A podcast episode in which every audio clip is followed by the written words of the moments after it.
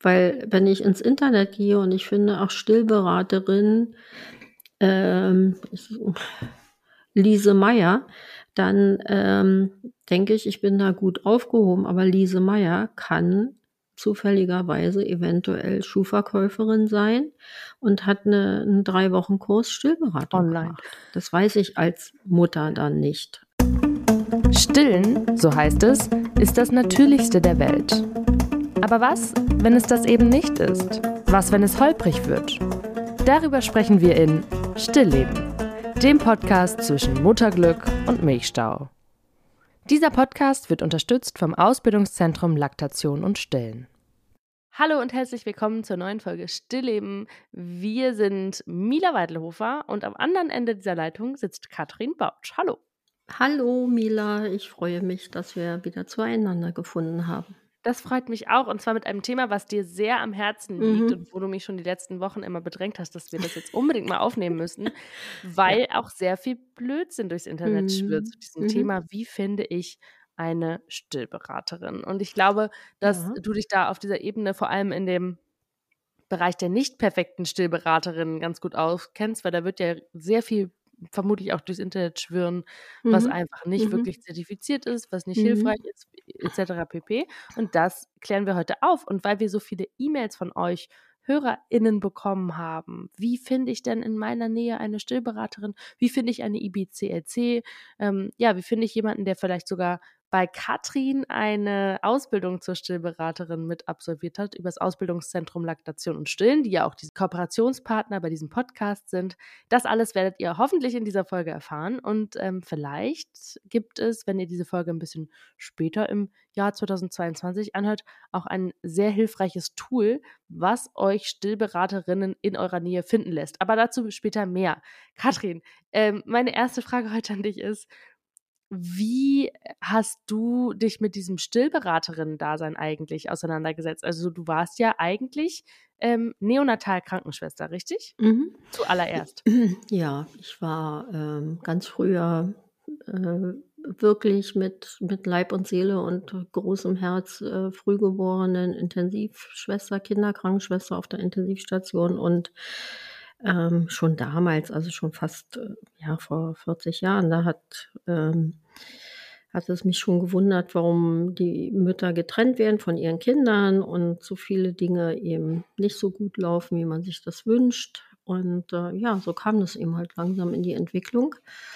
Und da war für mich natürlich auch klar, ähm, also wenn eine zusätzliche Ausbildung, dann fundiert, breit gefächert, evidenzbasiert und, äh, und äh, ja, medizinisch, auch mit medizinischen Grundlagen und nicht so ein, ähm, ja, esoterisch äh, oder was auch immer. Ne? Und das, ähm, das hat mich dann relativ früh auf den Weg gebracht zur, äh, zur Still- und Laktationsberaterin IBCLC und eben halt auch mein Wunsch, Dinge zu verändern in Deutschland. Du sagst gerade, weil Mütter und Kinder getrennt wurden. Ich glaube, wir müssen die HörerInnen erstmal da abholen, weil viele sich das ja vielleicht gar nicht mehr vorstellen konnten, bis wann das so war, dass Mütter und Kinder ähm, nach der Geburt getrennt wurden. Oder war es tatsächlich bei gerade Frühchen, wo du ja gearbeitet hast, war das, ist das doch teilweise heute noch so? Nee, du bist da völlig richtig. Es ist immer noch ähm,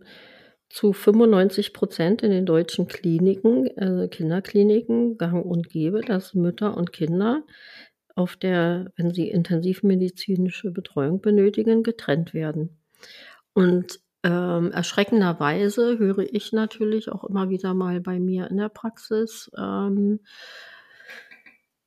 auch auf einer normalen Wochenbettstation nach Sektio, ja, ich nehme mal Ihr Kind mit, äh, ich bringe es Ihnen morgen früh wieder, schlafen Sie mal in Ruhe, ähm, ruhen Sie sich aus, Sie hatten ja einen anstrengenden Tag etc. Das ist selbst in großen, renommierten Kliniken, selbst in Berlin, immer noch an der Tagesordnung, leider. Äh, Mein Wunsch wäre ja heute erstmal unsere ähm, Follower dahingehend ähm, zu informieren, who is who in der Stillberatung? Wer macht eigentlich was? Welche äh, Qualifikation steckt eigentlich dahinter? Und da erlebe ich ja auch hanebüchene Dinge bei mir auch in der Praxis, dass Frauen natürlich sagen, ich war schon bei zwei Stillberaterinnen und die haben mir dieses und das und jenes mit auf den Weg gegeben und das wird alles nicht besser.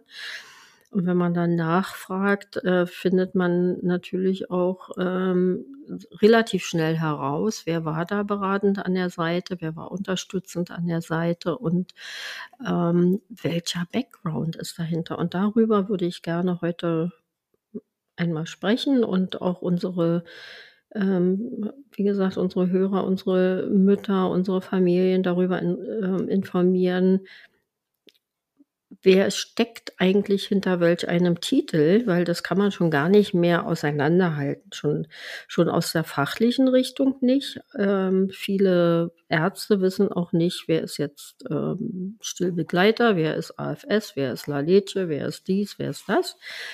Und ähm, Stillberatung ist eben leider kein geschützter Berufszweig. Mm, also im Prinzip können wir beide unseren Beruf so wählen, wie wir wollen, weil ich bin Journalistin und du bist Stillberaterin und so darf sich leider jeder, ähm, ja, jeder Mensch nennen, ohne da irgendwie Zeugnis ablegen zu müssen. Dann erklär doch mal bitte, Katrin, was gibt es für verschiedene Bezeichnungen für Stillberaterin und was steckt dahinter? Als allererstes möchte ich vielleicht für alle nochmal loswerden, nicht jedes Stillproblem benötigt eine IBCLC. Das, ne? Also Mütter und Familien müssen auch für sich schauen, wer kann mir helfen, wo benötige ich meine Unterstützung und ähm, wer, ja, wer bringt mich weiter in meinem Stillwunsch und in meiner Stillbeziehung. Und die allerhöchste Ausbildung, die es weltweit gibt. Das ist jetzt äh, nichts für Deutschland oder nur Europa oder wie auch immer, das ist die IBCLC-Ausbildung. Das heißt, IBCLC ist International Board Certified Lactation Consultant. Es ist eine, eine internationale ähm, Organisation, ein ähm, ganz klares Curriculum, Ausbildungsweg, und Prüfungen, die, die weltweit unter gleichen Umständen, unter gleichen Voraussetzungen und mit den gleichen Fragen quasi geschrieben werden. Deshalb ist dieses, dieser Titel IBCLC weltweit anerkannt. Er ist anerkannt in den USA, in Kanada, in Australien, Neuseeland, Südafrika, wo auch immer. Aber die Voraussetzung, um eine IBCLC-Prüfung überhaupt ablegen zu können. Das ist quasi die Königsklasse, ähm, ein medizinischer Grundberuf. Das bedeutet Arzt, Ärztin, äh, Hebamme, Geburtshelfer, Kinderkrankenschwester, Krankenschwester, Pfleger, ähm, also Apotheker. Ähm, ich kann jetzt nicht alle aufzählen, aber es benötigt ein, ein Grundwissen an Medizin sonst wird man gar nicht zugelassen. 1000 Stunden Beratungstätigkeit im Vorfeld und eine theoretische, praktische Ausbildung von 90 Stunden. Katrin, ich meine, du hast es jetzt so schön erklärt, aber muss denn eine Stillberaterin auch im besten Fall schon mal gestillt haben? Weil ich meine, natürlich, wir wissen auch alle, das dürfen auch Männer sein, aber äh, trotzdem ist es ja sehr oft so, dass es Frauen sind, oder? Das ist so wie ich kann auch eine gute Hebamme sein, ohne jemals ein Kind geboren zu haben.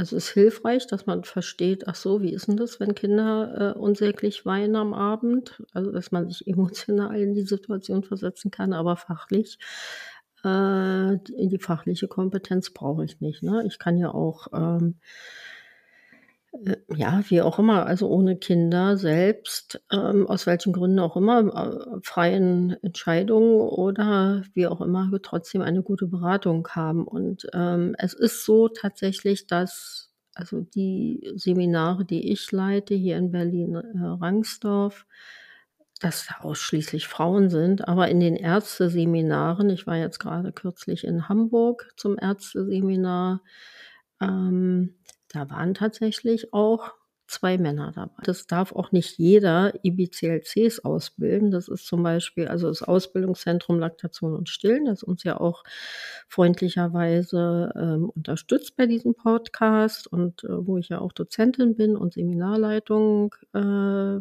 bin. Dann gibt es das Europäische Institut für Stillen und Laktation und dann gibt es noch das Fortbildungszentrum Bensberg. Ähm, am Vincent Pallotti Hospital. Das sind die drei anerkannten Institute, die überhaupt nur IBCLCs vorbereiten können fürs Examen. Dass es auch anerkannt wird, dass es eine fachlich qualitative Ausbildung ist.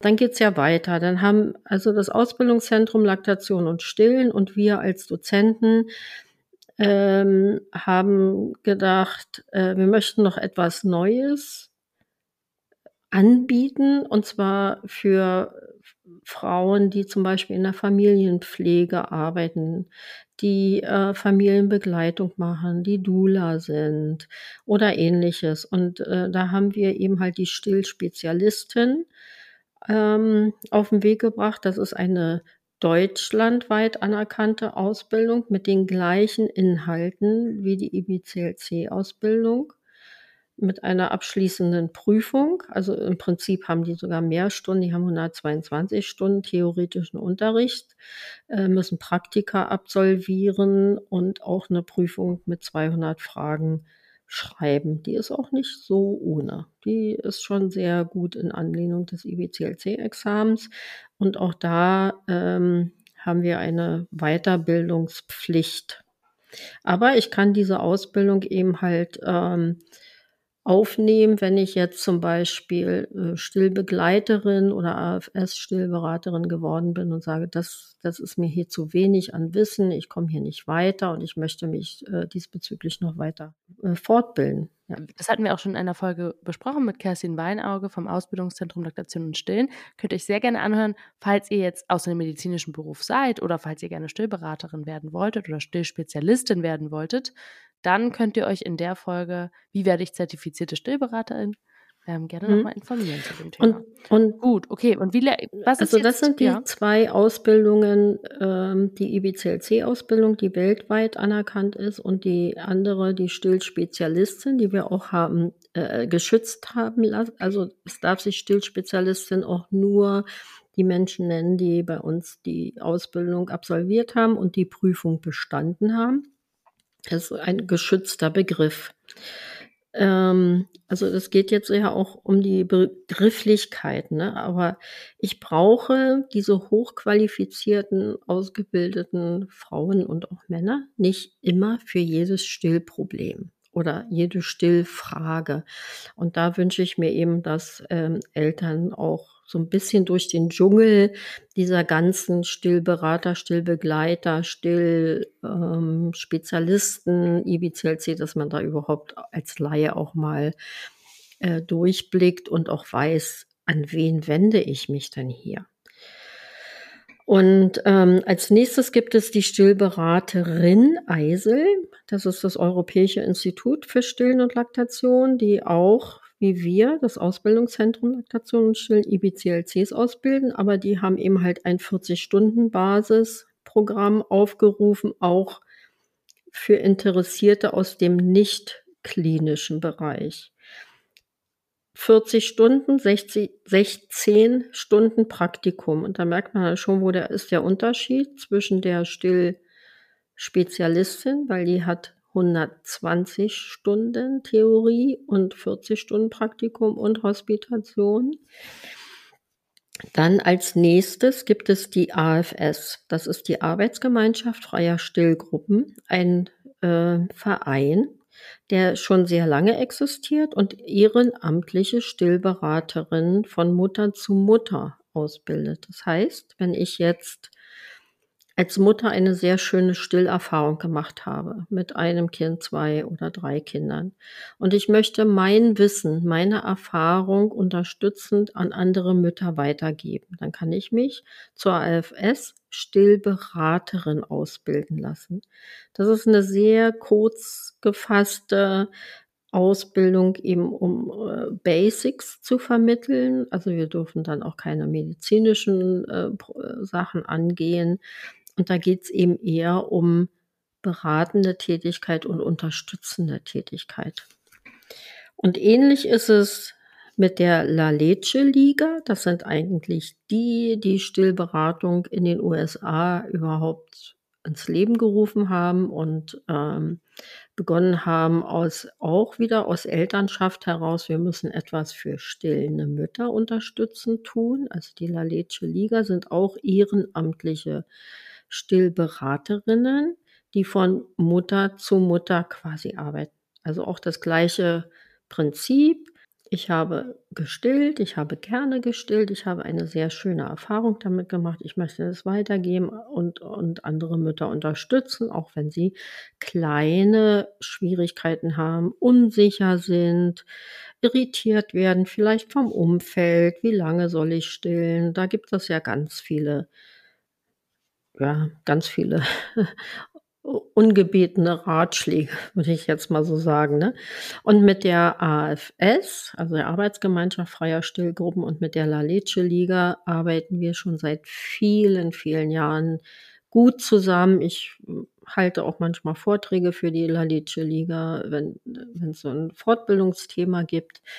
Und ähm, das ist eine sehr nette, gute und ähm, kommunikative Zusammenarbeit. Das möchte ich hier auch nochmal erwähnen, weil, ähm, weil es wirklich sehr engagierte Frauen sind. Und ähm, nur zum Verständnis, die müssen aber auch nicht mhm. äh, medizinisches Personal sein. Nein, das ist von wirklich Laienberatung letztendlich, von Mutter zu Mutter. Ja.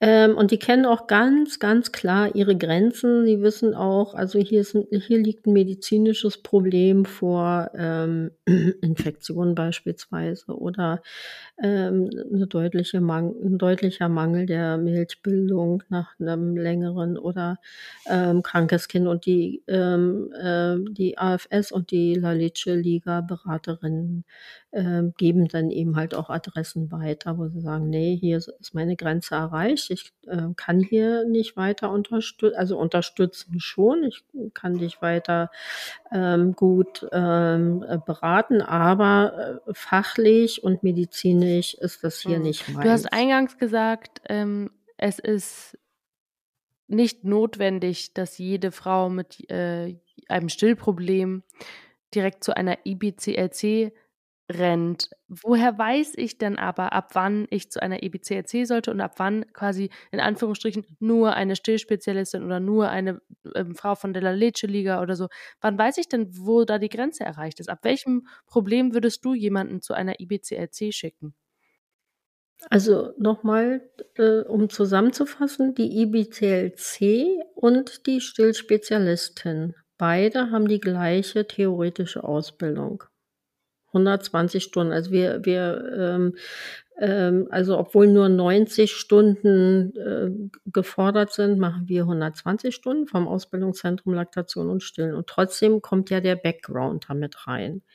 Habe ich jetzt eine Stillspezialistin, welche Physiotherapeutin und Osteopathin ist, da ist es genial, äh, wenn Kinder mit der Motorik Probleme haben weil sie weiß als Physiotherapeutin und Osteopathin eben halt auch um die Stillproblematiken.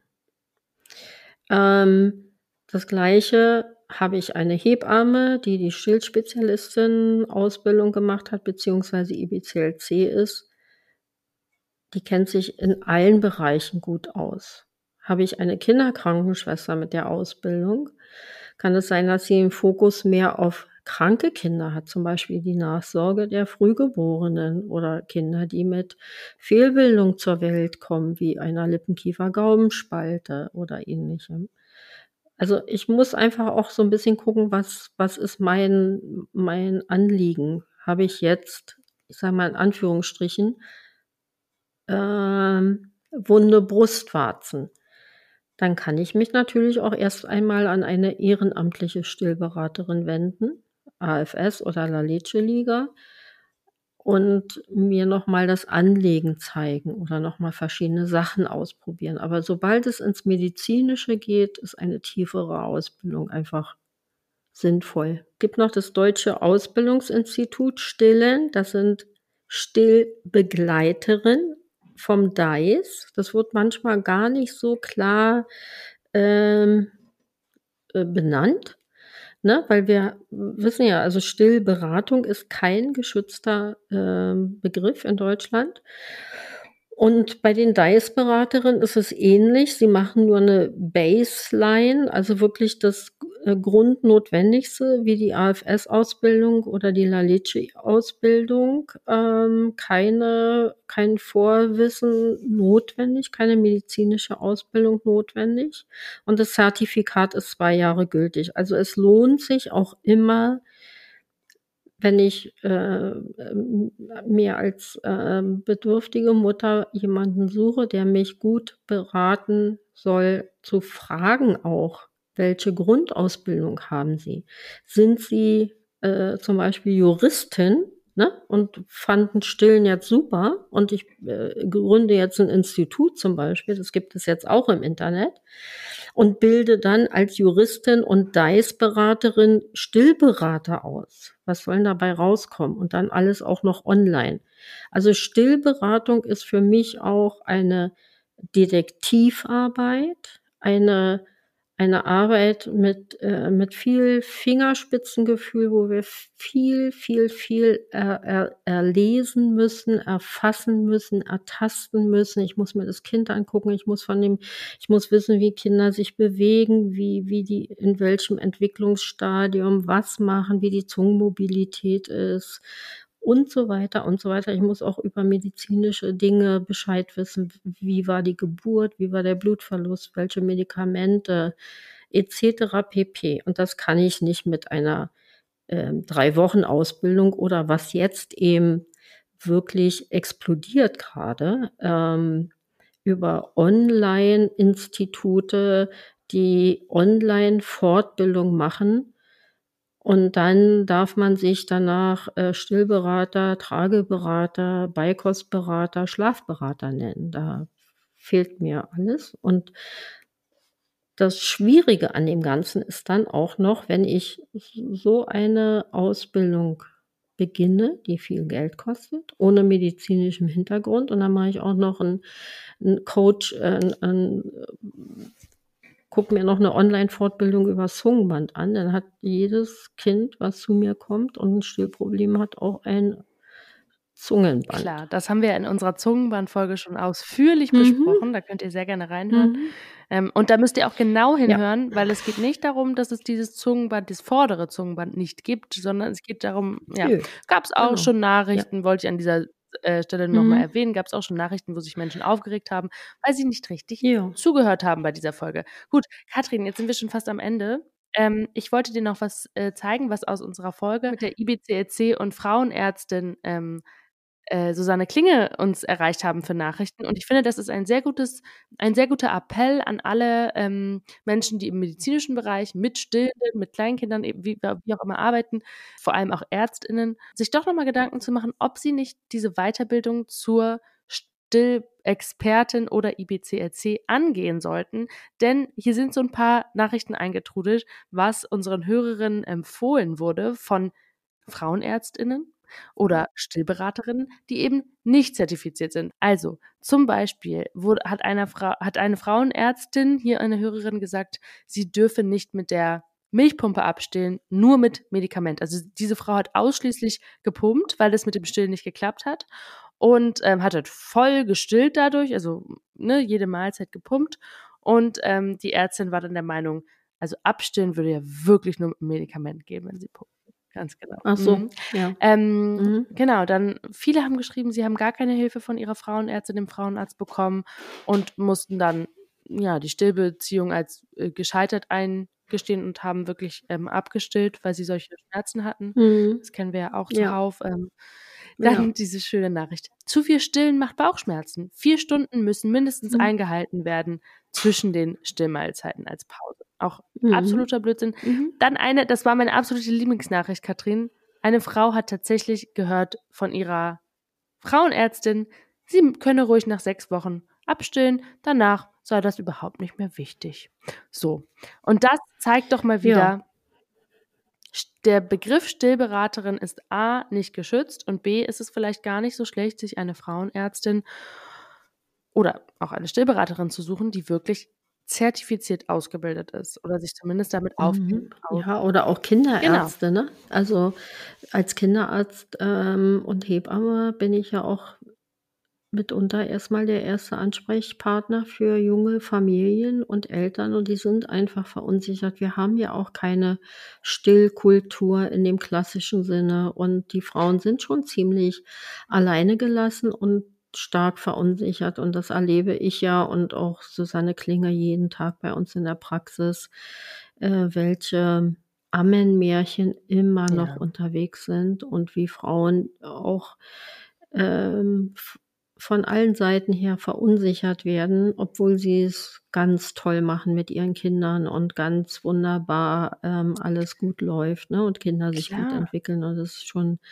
ähm, wenn ich, wenn ich merke, mein Kind nimmt nicht zu, ich stille und stille und stille und es nimmt nicht zu, da, dann merkt ja bei der U2, U3, U4 der Kinderarzt, hm, ihr Kind nimmt ja gar nicht zu. Aber dass er dann nicht mhm. sagt, so, da schicke ich sie jetzt mal zu einer, äh, zu einer Stillberaterin, mhm. die wirklich zertifiziert ist, sondern dann direkt sagt, hier prämig. Mhm. Also ich habe das, glaube ich, schon mal in ja, der genau, Folge, ich schon mal in der Folge erzählt, ne? dass ich am, ja. da war mein Kind noch nicht mal zwölf Stunden alt, schon prämig füttern sollte, weil meine mhm. Milch noch nicht floss. Ja. Und ich mir so dachte, welcher Mensch hat denn hier gerade mich überhaupt beobachtet? Ich glaube, dieser Arzt, der mir das damals mhm. sagte, war tatsächlich überhaupt gar nicht im Bilde, wann diese Geburt stattgefunden hat. Und das war tatsächlich neun Stunden vorher gewesen. Da muss noch keine Milch in Mengen fließen und da muss noch kein Kind an der Brust nuckeln.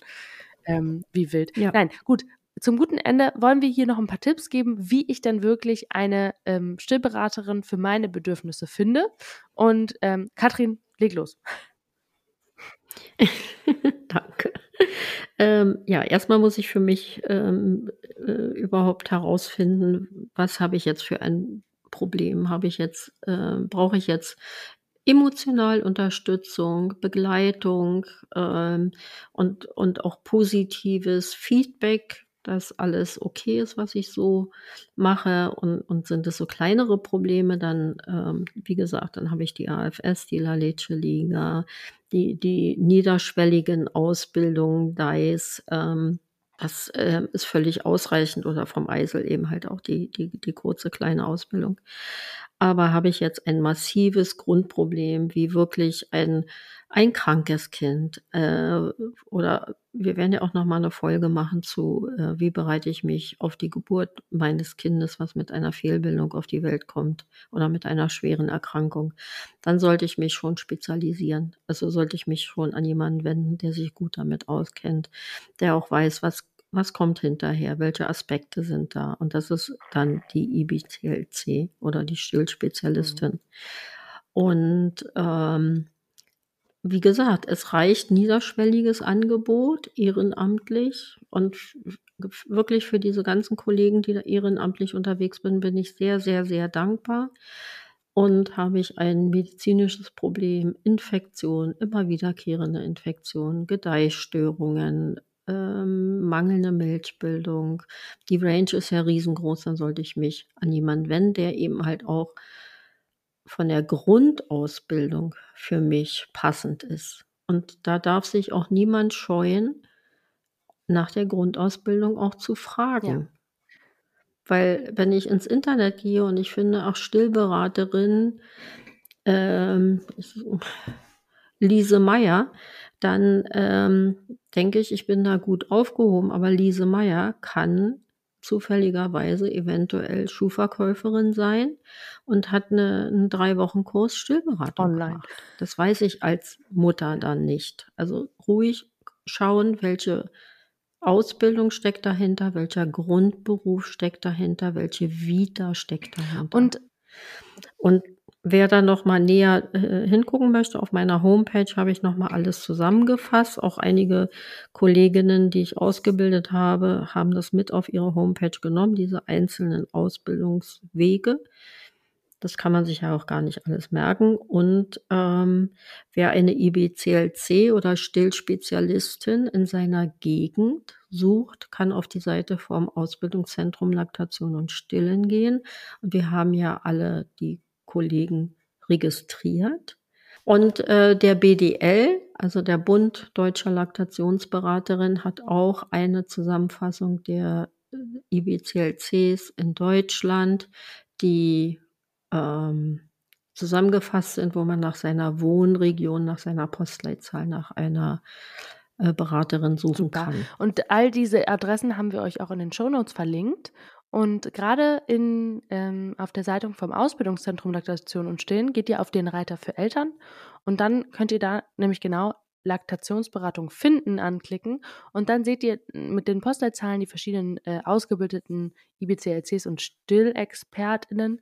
Und je nachdem, wann ihr diese Folge hört, also wenn ihr das jetzt im späteren Jahr 2022 hört, dann wird äh, dort vielleicht sogar schon eine ganz neue, ja, ähm, Karte zu sehen sein, wo ihr wirklich, ja, wie in Google Maps quasi gucken könnt, wo in eurer Nähe am nächsten eine äh, IBCRC oder zertifizierte Stillspezialistin sitzt, sodass ihr den kürzesten Weg dahin habt. Denn wir wissen ja, diese ganzen Stillprobleme treten ja meistens schon im Wochenbett auf.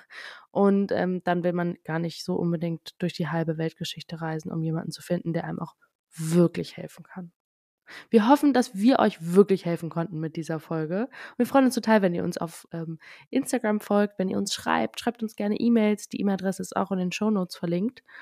Und ähm, wenn ihr irgendwelche Fragen habt, versuchen wir die natürlich immer im besten Sinne zu beantworten. Wir machen sehr oft jeden zweiten Sonntag auch eine Fragerunde bei uns auf dem Instagram-Kanal und beantworten dann die Fragen so gut es und so schnell es geht dort oder hier in der nächsten Folge von Stillleben.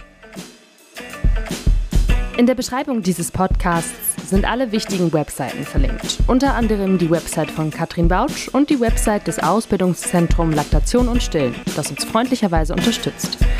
Ihr wollt keine Folge mehr verpassen? Dann abonniert diesen Podcast und folgt uns auf Instagram. Der Account heißt stillleben-podcast.